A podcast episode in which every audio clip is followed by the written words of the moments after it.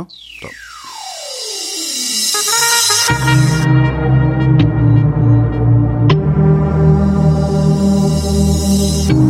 Wer redet, ist nicht tot.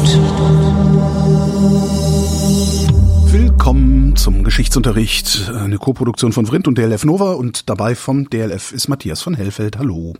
Sei gegrüßt.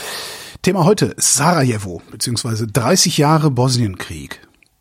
Ja. Klingt so, als würde der seit 30 Jahren dauern, ist auch nicht schön. Vor 30 Jahren, also 92, 1992 hat der Bosnienkrieg angefangen. Aber eigentlich waren es ja die Bosnienkriege, oder? Na, es waren die Jugoslawienkriege, Die Jugoslawien. äh, nicht nur um Bosnien, weil am Ende des Krieges, wir erinnern uns, das war das Friedensabkommen von Dayton, äh, wurde der Staat Bosnien-Herzegowina, den es heute noch gibt, mit sehr vielen Konflikten beladen, äh, wurde also sozusagen wieder ins Leben gerufen, nachdem er 1992 auch schon bestand, aber eben von den Serben äh, ja nicht akzeptiert wurde, die einfach äh, auf dem Wege des Krieges das alte Jugoslawien unter serbischer Hoheit zusammenhalten wollten.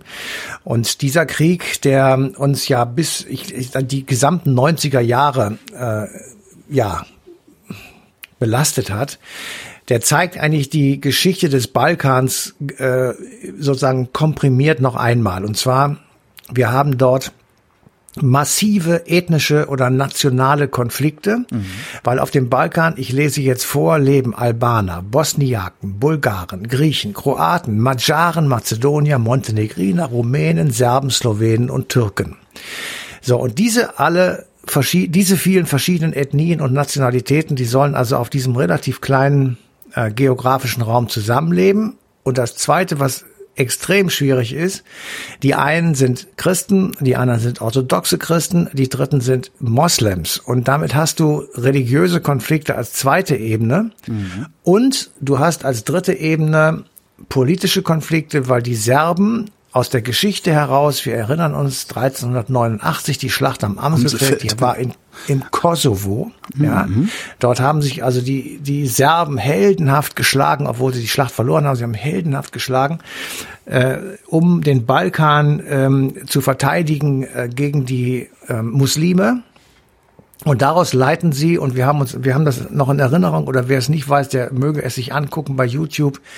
Slobodan Milosevic hält äh, 1989 auf dem Amselfeld eine Rede, die ist derartig serbisch-nationalistisch, dass also alle Albaner und alle ähm, Montenegriner und Bosniaken, die zu der Zeit äh, im großen Raum des ehemaligen Jugoslawiens gelebt haben, Angst und Bange gekriegt haben. Das ist ja vollkommen klar, weil da war ein Machtanspruch definiert.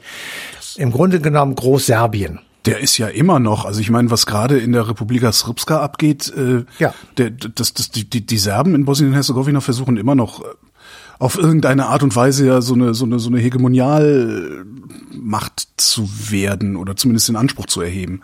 Das wird ihnen natürlich nicht gelingen langfristig, aber ja.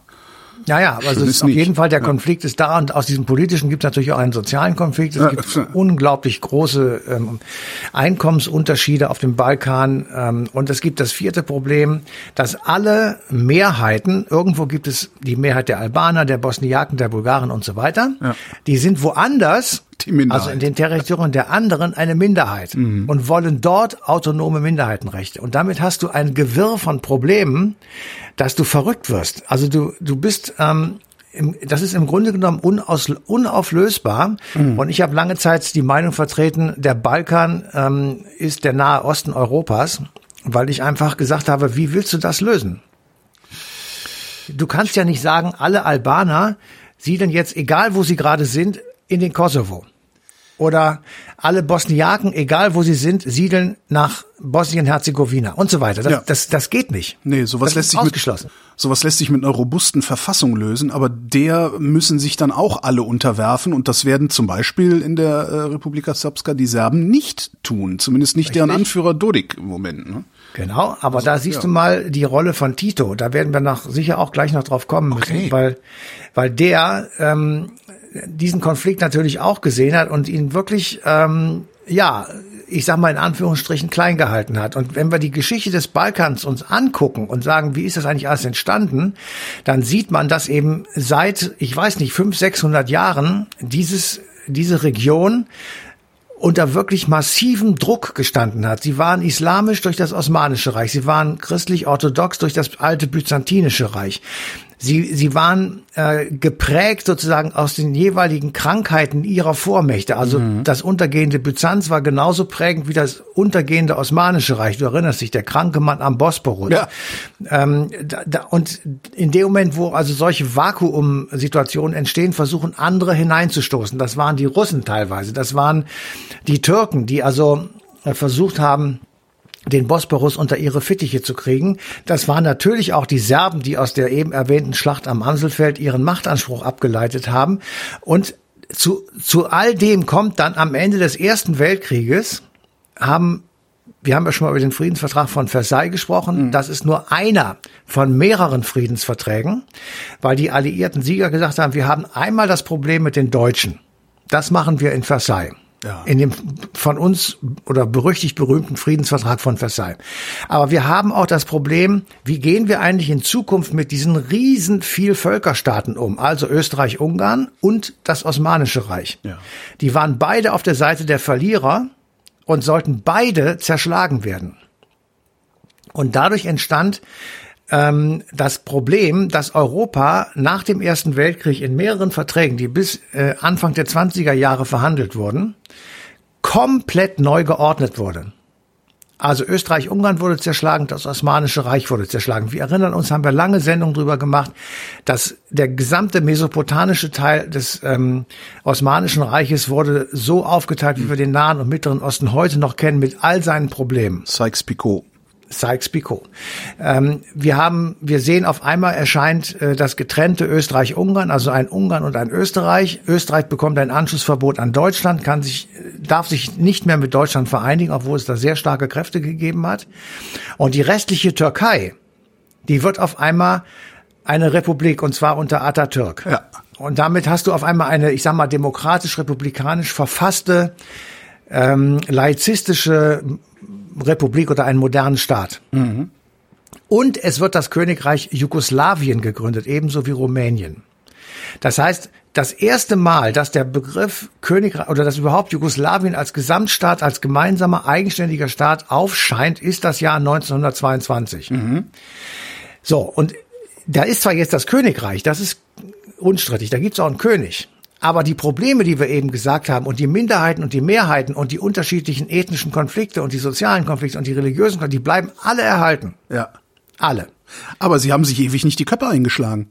Naja, aber doch, Königreich Jugoslawien wurde mehrfach verändert und umgebaut, okay. äh, bis es dann schließlich, ähm, ich sag mal, eine gewisse Zeit lang zur Ruhe gekommen ist. Und kaum war diese Ruhe eingekehrt, ähm, beginnt der Zweite Weltkrieg. Und während des Zweiten Weltkriegs marschieren die Deutschen nach Jugoslawien ein und, und ha halten dort eine wirklich sehr, sehr aggressive und restriktive Besatzungspolitik mit Mord und Totschlag aufrecht. Ja. Und dagegen entsteht dann Tito, der als Partisan da ähm, relativ erfolgreich gegen die Deutschen kämpft. Und der schwingt sich nach dem Zweiten Weltkrieg auf und sagt, ich vereinige jetzt dieses Jugoslawien als eine sozialistische, ähm, nahezu Sowjetrepublik. Es war es nicht, aber eine jedenfalls dem Ostblock zugerechnete ähm, Form des Sozialismus. Und alle Grenzen sind nur noch Binnengrenzen. Und alles, was jeder an Außengrenzen hat, das ist sozusagen das Jugoslawien nach dem Zweiten Weltkrieg. Ja. Und er hat dann probiert, den einzelnen Nationalitäten und Ethnien, ich sag mal, ähm, so etwas wie Teilautonomie zu geben. Ja. Also Serbien, Montenegro, Kroatien, Slowenien, Bosnien und Herzegowina, die wurden sozusagen ähm, sowas wie unsere Bundesländer. Ja. Das kann man nicht richtig vergleichen, aber es ist tatsächlich so, dass ähm, das nicht mehr in dem Sinne diktatorisch war. Es, wir wollen jetzt Tito nicht in die Luft heben und sagen, das war ein toller Junge. Er hatte auch Konzentrationslager und äh, Geheimpolizei und ähnliche Dinge, aber er hat eben zu großen Teilen Dinge anders gemacht als in den anderen sozialistischen Staaten. Deswegen war Jugoslawien auch immer ein Teil privatwirtschaftlich. Aha. Deswegen konnten immer schon Westfirmen in Jugoslawien äh, investieren und Firmen gründen oder Teilhaber an Firmen werden. Und deswegen war auch für uns als Studenten Jugoslawien durchaus ein Reiseland. Mhm. Also da konnte man durchfahren. Das waren sehr nette Menschen, die haben, waren sehr freundlich und es gab gutes Essen und Trinken. Also alles war wunderbar. Ähm, Aber wie hat er das, wie hat er das befriedet? Mit Gewalt? Er hat eine föderative Republik gegründet. Er hat äh, ihnen Autonomierechte gegeben. Er hat einfach die Zügel etwas lockerer gelassen und hat ich meine, es gibt ja auch bei uns Unterschiede zwischen Bayern und Schleswig-Holstein. Ja. Die sind wirklich massiv, ja. ja?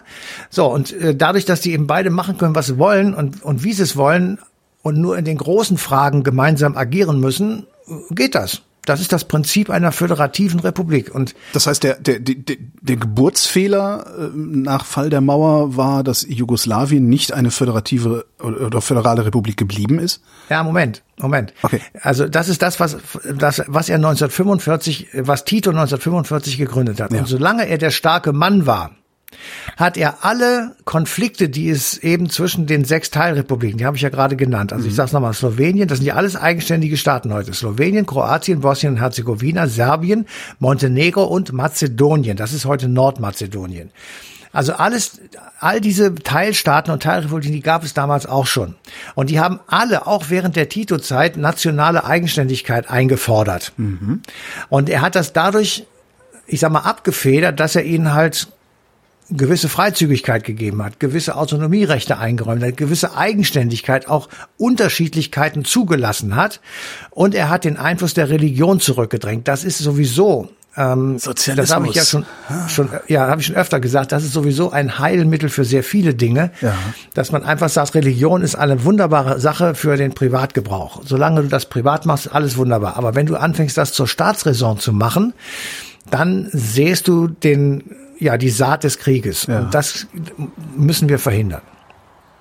So, dann stirbt der Tito ähm, Anfang der 80er Jahre und es entbrennen sofort Nachfolgekämpfe.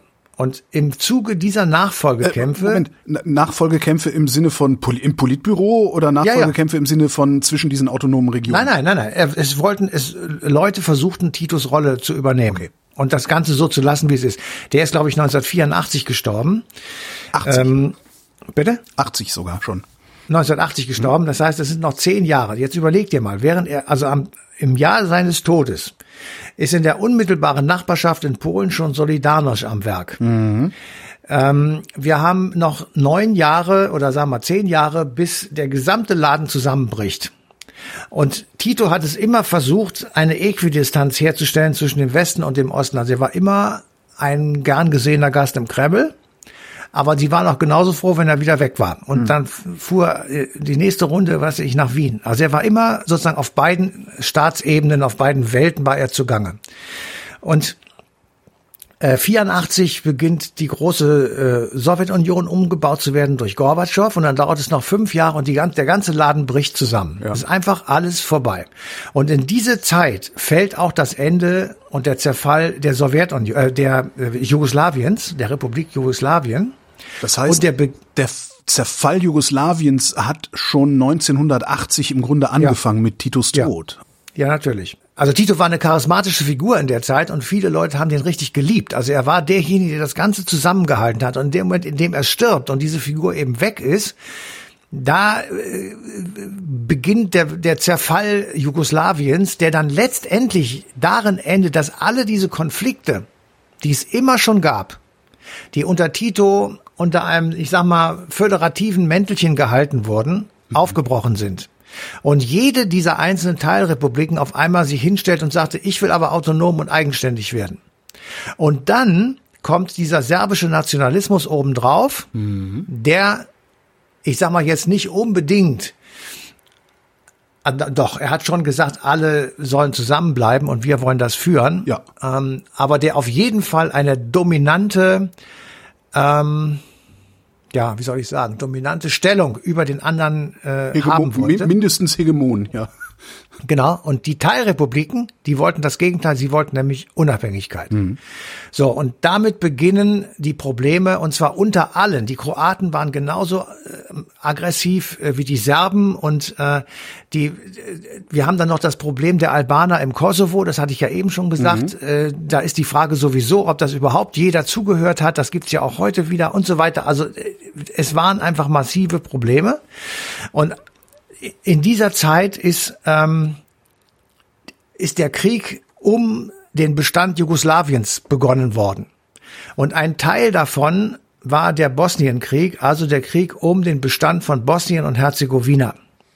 Und der begann mit der Belagerung von Sarajevo im April 1992 und endete mit dem Friedensabkommen von Dayton im Winter 1995. Und in diesem Friedensabkommen, der, das im Übrigen zustande gekommen ist, weil der damalige Präsident, äh, US-Präsident Bill Clinton, die Beteiligten drei Wochen lang von der Außenwelt abgeschlossen hat und gesagt hat, ihr bleibt jetzt hier auf dieser äh, Military Air Base und werdet so lange hier nicht rausgelassen, bis, bis ihr ein Friedensabkommen unterzeichnet habt. Das war heute auch unvorstellbar, dass der US-Präsident sowas macht, ne? Ja, ähm, so, und das, also unterzeichnet worden ist das Abkommen von Serbien, also von Milosevic, äh, von Bosnien-Herzegowina und von Kroatien. Das heißt, ähm, die drei sozusagen, die um Bosnien-Herzegowina herumliegen, oder die beiden und Bosnien selber, haben unterschrieben und akzeptiert, dass Bosnien-Herzegowina unabhängig vom restlichen Jugoslawien als eigener Staat bestehen bleibt. Mhm. Jugoslawien, das gab es damals als Name noch, erkannte das Rest-Jugoslawien ja, war genau. damals so ein Begriff, ja. Genau. Er, er erkannte das Land an, das war Milosevic, und es bekam eine demokratische Verfassung mit Marktwirtschaft und Freizügigkeit. Und alle drei haben sich untereinander, ich sag mal, gegenseitig zugesichert, keinerlei Gewalt mehr anzuwenden, weil ähm, wir haben natürlich alle, also der amerikanische Außenminister war Christopher Warren, das war so ein kleines, wuseliges Männlein. Ähm, und mit als, ja, wie soll ich sagen, nicht als Vater, aber mm, mit sozusagen beim Zustandekommen dabei war Helmut Kohl, François Mitterrand und Felipe González. Also die Europäer haben sich in diesen Konflikt mit eingeschaltet, weil wir erinnern uns ganz am Anfang, habe ich ja gesagt, der Balkan ist so ein bisschen wie der Nahe Osten Europas. Das ist zwar eine Meinung, die ich relativ singulär habe, mhm. aber ich finde es trotzdem miteinander vergleichbar. Und da sieht man auch daran, dass wir ein massives Interesse daran haben, äh, an der Teilnahme dieser drei Staatsmänner, dass dort Frieden ist. Und wenn, wenn ja, wir etwas ist, ja, das ist Europa, natürlich. Ja, ja wenn wir gelegen, etwas zu diesem Frieden, Frieden beitragen können, dann tun wir das. Ja. Und insofern ähm, war das logisch, dass sie das machen. Aber damals schon in Dayton war klar, dass einer von den dreien, nämlich Slobodan Milosevic, äh, große Schwierigkeiten bekommen wird, ähm, diese, ich sag mal, dieses äh, zu akzeptieren irgendwie und wirklich stillzuhalten. Und ähm, er hat zwar den Krieg beendet, aber es war irgendwie für ihn keine richtige Neuordnung sichtbar und für die anderen eigentlich auch nicht. Es war im Grunde genommen die Festschreibung des äh, Status quo ante bellum, mhm. also dem Zustand vor dem Krieg. Und ähm, insofern ähm, war dieses Abkommen von Dayton ein schwieriges Konstrukt. Wenn wir über den Bosnienkrieg reden, wer hat den eigentlich angefangen? Ist das klar oder ist das plötzlich irgendwie eskaliert? Nein, es, es ist nicht eskaliert, ähm, sondern es wurde angefangen ähm, von äh, den Serben, die einfach Bosnien-Herzegowina nicht akzeptiert haben und die ähm, dann sozusagen auch losgezogen sind und ja, wie soll ich das jetzt benennen? Also um einen Religionskrieg auch gleichzeitig noch mit anzustiften und zu versuchen, die Muslime vom Balkan zu verdrängen. Ich sage einfach nur mal als Stichwort, wir haben während dieses Krieges äh, das Massaker von Srebrenica. Äh, das war im Sommer 1995. Das hat ähm, ja nochmal ganz deutlich gemacht, dass es den Serben auch darum ging, die Muslime vom Balkan zu vertreiben. Die haben dort mehr als 8000 Bosniaken äh, umgebracht und äh, damit sozusagen ein, ein wirklich schlimmes Fanal gesetzt. Und ganz unter uns gesagt, die Kritik am Verhalten des Westens ist ja sehr groß, was dieses Massaker angeht, diesen Völkermord. Mhm. Ähm, aber das davon jetzt mal unabhängig äh, kann man eben sehen, dass diese Konflikte, die wir da vorher mal markiert haben und benannt haben, dass die eben in diesem Bosnienkrieg auch nochmal aufgeschieden sind und dass man einfach äh, das nicht in den Griff bekommen hat, auch nicht mit dem Abkommen von Dayton. Denn wenn du heute nach Herzegowina guckst, heute, mhm dann denkst du dir, wie, wie soll das weitergehen? Du hast eben schon des Öfteren den Namen Republik äh, Skripska genannt. Die Autonomiebestrebungen der Serben sind unüberseh und unüberhörbar. Und werden der immer Staat, aggressiver. Also der Dodik, das, der haut absolut. ja richtig auf die Kacke. Äh, das, ja. äh, überhaupt kein Problem. Auf der anderen Seite, äh, das ist vollkommen idiotisch, weil je kleiner die Einheiten sind, die wir dort bilden, desto größer sind deren Probleme. Mhm. Und äh, wenn du keine zusammenhängenden geografischen Strukturen bauen kannst, dann hast du das Problem wie tatsächlich im Nahen Osten, wo mhm. einfach äh, Palästinensergebiete nicht miteinander verbunden sind. Und insofern äh, haben wir einfach äh, dort ein Problem, das eben mit Dayton nicht gelöst wurde. Und ähm, diese Republika Srpska ist eben einfach eine Minderheit in einem anderen Volk und die kriegen es nicht hin, so Minderheitenrechte zu organisieren, dass äh, diese Autonomiebestrebung und diese nationalistischen Phrasen und diese furchtbare Aggression in sich zusammenfällt, weil natürlich bei ernsthaftem Nachdenken jeder sagen muss, das hat keine Zukunft, so eine Republika Srpska. Ähm, und insofern ist es immer noch extrem schwierig und ich befürchte einfach, dass ähm, ja, wie soll ich sagen, ein kleiner Funken reicht, um dann nochmal richtig Theater werden zu lassen. Und ähm, ich hoffe nicht, dass es passiert, aber so wie es jetzt ist, glaube ich, wird es auch immer weiter schwierig bleiben. Wie werden wir uns dann verhalten? Damals sind wir in den Krieg gezogen. Ne? Ja, ähm, diese Frage kann ich nicht, natürlich nicht beantworten, weil ich das nicht weiß. Aber ich denke mal, dort in den Krieg zu ziehen, liegt näher als in der Ukraine. Matthias von Hellfeld, vielen Dank. Gerne. Und euch danke für die Aufmerksamkeit und der Hinweis auf die passende Ausgabe Eine Stunde History auf Deutschlandfunk Nova. Die läuft am 28. März 2022.